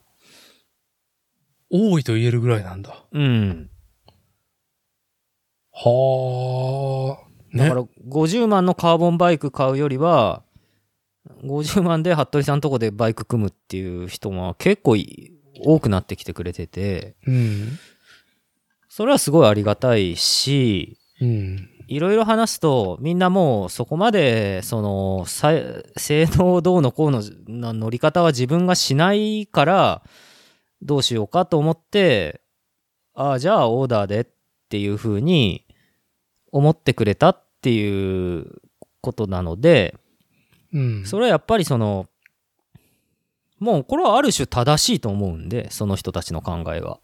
はい。うん、だから成熟してきたんじゃないかと思うんですよね。情報多いからね。うん。まあ、情報猫もシャクシも、あのーカーボンバイクで、レーサーバイクでっていう風じゃなくなってきてるんで、うん。だから、だって、いろんな情報が得れるうん、状態で、えっ、と、まあ、インターネットネイティブと言われる世代の人たちが精査して、うん。まあ、たどり着いてることがあると。いや、別にこれね、そスうですチねうんールが正しいってことを言いたいわけじゃないですよあーっていうのをもちろ言んいもちろん言っとくと、言っときますけど、はい。なるほどね。そうそう、自分で正しいと思って判断して、一応うちに来てくださってるっていうことなんで、まあ、いいろいろいいなっていうふうには思いますよ。あ、まだね、オワコンではないなっていうふうには思いますね、ハンドメイドもね。うん。いや、結構、うんほんと、あの、あれですよ。あの、作例聞いて来てくださった人も結構いるんですよ。あの、20代の人。ええー、20代でそうそう。うん。大丈夫疲れてない もうもうちょっとなんか明るい、ね、おじさんが疲れたことをね、飲みながらこぼしてるポッドキャストじゃなくて、もっとキラついたさ、うん。な、なんだろう、ねえ社会階層的にライジングするようなやつを聞いた方がいいんじゃなかろうかって思っちゃうけどね。 え、えー例えば、な、何あの、な、何聞けばいいの東京ポッド許可局違う違う疲れてるよ。あ、今日ズバン食べたよ、ズバン。あ、いいですうね。ん。いやーうちの母親がです ね、東京ポッズドバーンは許、可局員でして。あ、マジでうん。いやーズバーンは正しいよね。うん、美味しかったですね。ちょっと脂っこさもあるよね、あれ。結構、袋麺の中いや いでや。それ、それを、それを、やっぱりね、その、で、俺たち多分、その、いないから、その家系とかさ、うん。のラーメン食いに行ってないから、あでも服部製作所一応まだ30代なんであの、うん夜中にあの健康的なねうちのあの野菜が多い食事に嫌気がさしてあのもうダメだっていう制作も行き詰まったしはい。俺の人生も行き詰まったし金銭的にも行き詰まったからもうダメだっていう時にあの国道41号線沿いをとぼとぼと歩いて、うん。あの夜中の山岡屋にインしてうん、どちゃくそ濃い味のラーメンをビールで流し込むみたいなことたまーにやるよ俺いいね、羨ましいな。そういうとこがねえからな、うちの近所。うんああ。まあ、ね。まあ、そういうね、まあ、ラーメン現役なシンくんでも、やっぱね、ひ、ちょっとくどいけど、うめえと。美味しかったズバンズバーンね。いや、ダメダメでも完全に今ラーメン食べたい口になってきたよ。いやでも今食べると絶対明日の朝胃が死ぬからねうん。ね。深く後悔する。まあ深く後悔しますよね、うん、いやでも出前一丁塩ラーメンがいいよね逆にねこういうのはねそう。と、とはいえ、とはいえ、ねうん、この出前一丁塩ラーメンですら、ズバーンですら、日本食文化って、もう日本人が正しさを求めた結果からすると、うん。正しさでぶん殴り合ってるのも、やっぱ、ちゃんと、うん、そういう場が、そういう人たちいていいなって思います。今日このこのそうおでじさんす。ね。うん。あの、とりあえず自分たちがね、 信じるうんクオリティをこう頑張りましょうみたいなね、感じですね。はい。あの、みんな違ってみんなよしみたいな、な結局何にも言ってねえなっていうことよりか、いや、でもね、それぐらいの多様性が一応まだ日本あるんでね。なんか、日本オワコンみたいなこと言うけど、あの、全然全然まだね、世界一応まだ、一応まだあの、第3位の経済大国なんで、 はい。いやー、いや、俺もう本当に日本語が母国で、あの、その、に日本人であり、うん。その、母国語が日本語で本当に良かったって、私、今年48歳になりますけど、胸を張って今言える。何その、あの、就職氷河期で、あの、団塊世代に、はでって言ってた伊達さんが、なんかい。、はい。あの、そういうこと言うんだ。ちょっとほろっとくるじゃないですか。いやー、服部深夜には響かないかもしれないですけども、うん。これね、うんうん。まあ僕がやっぱりその、まあプラモデルも結構そうなんだけど、やっぱそのアニメっていうブームがね、はいはい。 1980年代に爆発してですね、うん。うん。まあアニメの世界ももう正しさが爆発して、うん。もう研鑽重ねてきて、はいはい。はい。想像上のものに正しさをぶつけ合うっていう、まあすごい状態になってき続けてるんですよ。まあ、それは、あの、豊かだからできるんですよ、社会がね。そうなんで経すよ済的にちゃんと。工業製品だったりとか、歴史上の、その、お起きたことよりか、空想のことでこんだけ正しさでぶん殴り合えるのかっていうね。んうん、すげえな。すごいですよね。クラシック音楽とか、あの、絵画の世界みたいなもんですよ、それは。そう、それが昔ねの、なんか価値化されたりとか、それでステータス築けるわけでもないのにね。はいはい。はい。で、でですよ。僕っ子。僕っ子僕っ子自っ分てのこ概と念をは、僕、一人称を僕っていう女の子のことそうですよ。はい。これはね、シンクにはあんまり響かないかもしれませんけど、うん。女性がね、はい。女の子が、うん。何かね、ふとね、僕はねって、 うん。一人称を僕と言った瞬間の旋律戦慄する。はいはい。ガタって、ガ椅タ子からね、はい。椅子から腰が宙を置くうん。瞬間はいはい。これ、うん。日本語じゃないと表現できないんですよ。あー、そうか。ああ、あ曖昧み。あ、はい。うん。バカみたいな、なんかね、色彩、色の話ね。でも、バカみたいに、その言葉があるように、うん。色彩表現で、はい。あの、一人称ね、うん。で、それは、まあ、男性、女性で分かれている上に、うん。うん、年齢だったりとか、その佇まいで、うん。うん。とか、まあ、あと社会的地位だったりとか。はいはい。うんね、もう、さ、僕って女の子が一人称で、ね、語り始めた瞬間に、ほうほうっと。ね、今では僕っ子っていうね、うん。言葉生まれてますけど、はい。これ味わえるのは、日本語が母国語だからなんですよ。男性一人称って言うんですっけこれ。大男性一人称、女性一人称っていうのかなな、うん、なんだろうね。その、その、私とか僕とか、うん。うん。あ、たしと、あたしね。あたいと私か。あたい、あたい。僕、俺。そう。あ、あたいって言った瞬間に古い、古いっていう感じ、うん。も、うん。まあ、日本語の奥行きだと思うんですよ。そうですねう。ん。えー男性一人称、女性一人称がある言語って何なんだろうな。日本語はあるけど、他の言語では何があるんでしょうね。そう、だから、海外の人たちは、うんもう日本のアニメのその、ね、ギュンギュンに詰まってる、その文脈とか、そのキャラクタあー性分とか。かんないん。だわかん、触れない。先。輩とか先輩。ああ、いいですね。うんナイス先輩。はい。先輩っていうで、英語ができてるぐらいですからね。やっねぱりうんうん。あそういうことだあーそういうことですよ。言語の多様は性い奥行きと、奥行き。はい。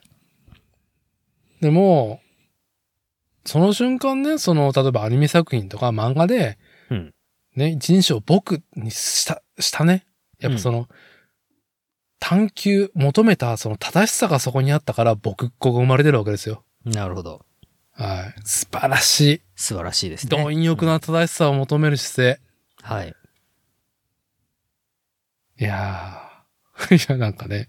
へえはいじゃあ、そうだねなんか外国語圏で僕っ子が成立しないんですよ。存在し調べた英語だと無理だって言われてる英語は無理特にネットフリックスとか、うんあのーいろんな言語でアニメがバッと、うんいろんな時代性を含めてやってんだけど、うんそのやっぱ僕っ子の概念に理解ができない、その北米、アメリカ、アニメファンの苦悩みたいなやつを見て、ああかわいそうにだから、うんその、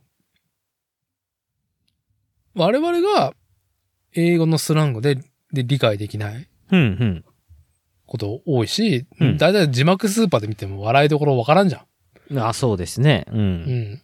それと一緒ですねううんん。まあ、なんかちょっと僕確かめてないんで、うーんと、確かじゃないから、あの、正しさ言えないですけど、うんうんネットで拝見したところで言うと、うん現在ね、大ヒット上映中の、うーんと、スーパーマリオブラザーズうんのうん映画はいはいは、日本語吹き替えと英語うんは、もう、あの、若干、シーンの構成と演出変えてんだって。えー、そんなセリフも。そうなんだうん。大変ですねでもそれぐらいやっぱり、なんだろう、各国で任天堂っていうものに対してうんの思いが、とか文脈、気づいてきた任天堂の歴史がやっぱ違うからだと思うんだよ。はあだから、そこを、整合取れないから、どっちみち、海外と日本じゃ。うんうんうんうんいっそのこと変えてんだって。ああ、なるほどね。すごいですね。それはそれでね。作品への愛がね。うん。そう、まあ、愛とファンに対する真摯な、その制作整人の合性を取る姿とい勢う、ね。う。うんん、姿勢だよね、それは。それも、伊達さん、それもまたね、やっぱりね、座組なんですよ。座組。座組。座これ、組これ今日あれじゃないですか、座組の正しさ。そう、座組、座組をすることはやっぱ愛っていうね。愛あればこそ座組をするというね。はい。愛、正しさを求めないと、座組はできねえからねってい。そううそうそうそうそう。あまああ、ねそういうことだよね。そう、けんけんがくがくとですね、みんなで議論を重ねてですね、はワンチームで、えー 安心安全の、ね、あの、ものづくりをしていかないとね。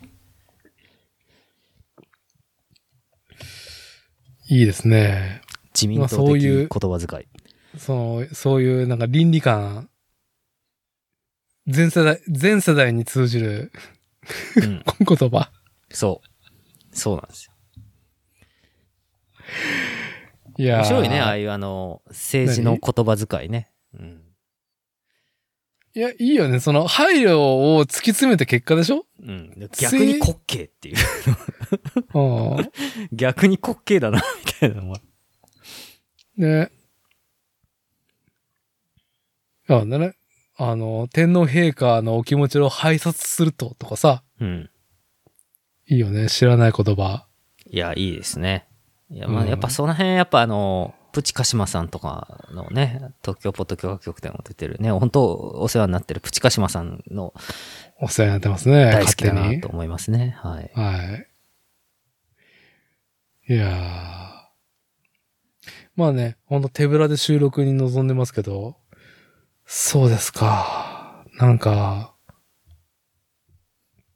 このポッドキャスト番組はね、まあ20代の方が聞いてるっていう衝撃ね、衝撃なっていうい。やでも本当意外になんかこれ聞いてなんか人柄的になんかいいかなと思ってあのっていう人もいらっしゃったん ではいひどい人が。ひどいけど大丈夫かみたいな感じするんですけどいや、あの言ってしまえば、あの、包みは隠してはいなでい。はいないですけどねまんまっていうねうん、でもこの間そうってるしなっていう。はい、この間来てくれた人からは、あの本当服部さんそういうのはあんま隠さないんですねって言われてあの多分他のビルダーさんではあえて隠してる人も大勢いらっしゃると思いますよって言われてはい。はなんい。、か逆にさせんさせんって思ったっていう。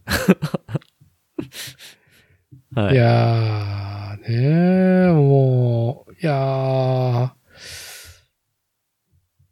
ー、なんだ、嬉しいさと、嬉しさと悲しさとうん、あの部屋とワイシャツと、私っていうねポッドキャスト。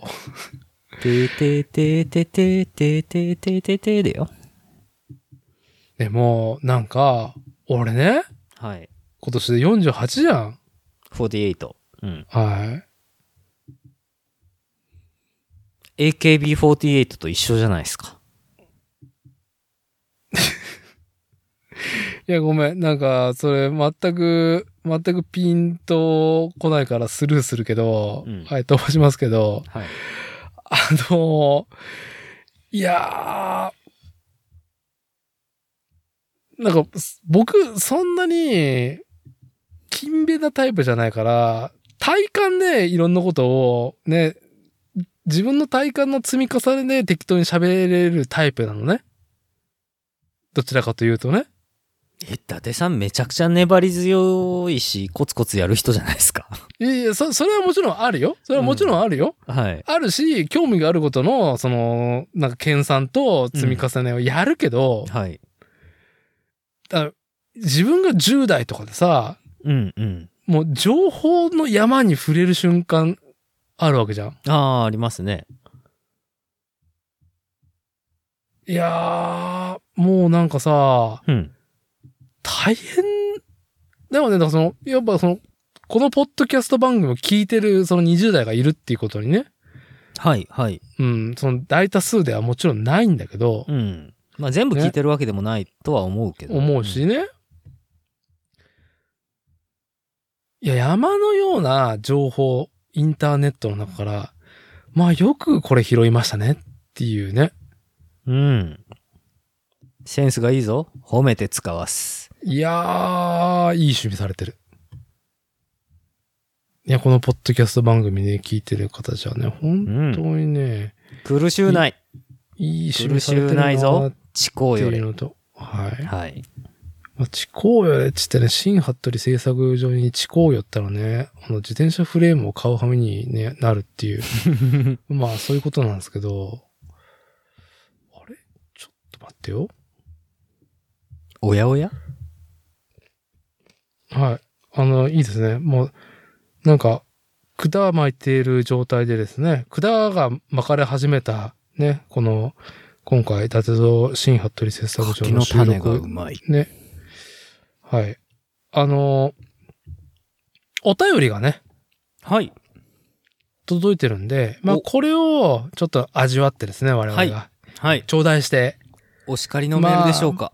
はい、あのー締める流れでいかがでしょうか、はいシンくんっていうところで。はい。はい。えー、こちらのポッドキャスト番組作例では、憂いと自画自賛を、リスナーの皆さんにですね、えー募っておりますが、はい。今回は、ラジオネーム、かささぎ。かささぎさんから、おーはい。自画自賛が届いております。はい。ありがとうござい笠ます。崎さんもね、うん。まあ、よくあのお便り送っていありたがだとけうごる。ざいます。ありがとうございます。いい趣味されてる。素晴らしいリスナーさんで。えー、内容がですね、昨年の盆休みや意気込んで臨んだ割にあまり自転車に乗れなかったが、今年のゴールデンウィークは300キロくらい乗れたし、ロード、マウンテンバイク、ピストとバリエーションも豊富に楽しめたから、40過ぎてもまだまだやれず、あ、噛んだ。まだ まだやれるぞという気持ちを持てた。以上です。あ、すごいですね。ゴールデンウィークだけで300キロ。ね、何じゃあったかね、存じ上げませんうが。ん。とはいえ、はい。いや、素晴らしいね。すがすがしい自画自賛。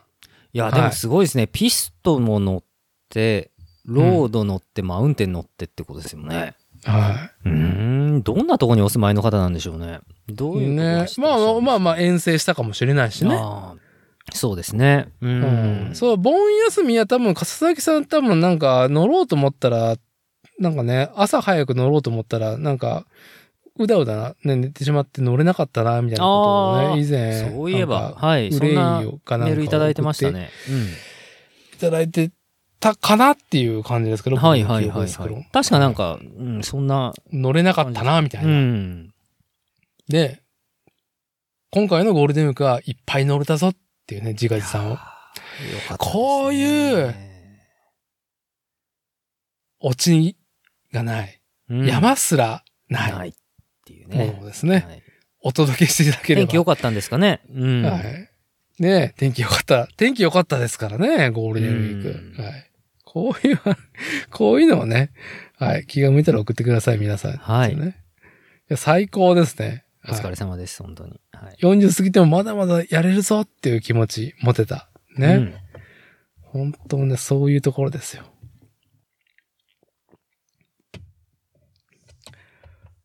いやー自画自賛したい。ねな、俺も。とはいえねん何をしたいですか自画自自画賛。自賛したいな、俺も。あ、憂いばっかりですかしんくん。うん、憂い、まあ別にね、あの、憂いてるわけじゃないですけどね。うん。はいまだまだやらなきゃいけないことはいっぱいあるなっていう、そういうところですね、ほんとね。はい。うん。まあ、でも、なんか、うーん、夢 AKA 呪い論で言うと、はいはいしんくんが、まあ、夢見た仕事をね、やらさせていただいている状態が、まあ、12年以上続いていると。 11年目だな。 11年目。はい。あ、11年目だ。はい。ね。いやー、ここまで来れるとは思っていなかったと思いつつも、やれてるだけでもありがたいと思いつつも、うん、まだまだね。はい。まあーだまだやってかなきゃいけないですね。今回の収録で冒頭ではなんか全然至らなくて本当に死んでたみたいなね。うん。ねほんとね。やっぱね、まだ、まだまだやんなきゃいけないですよ。本当に。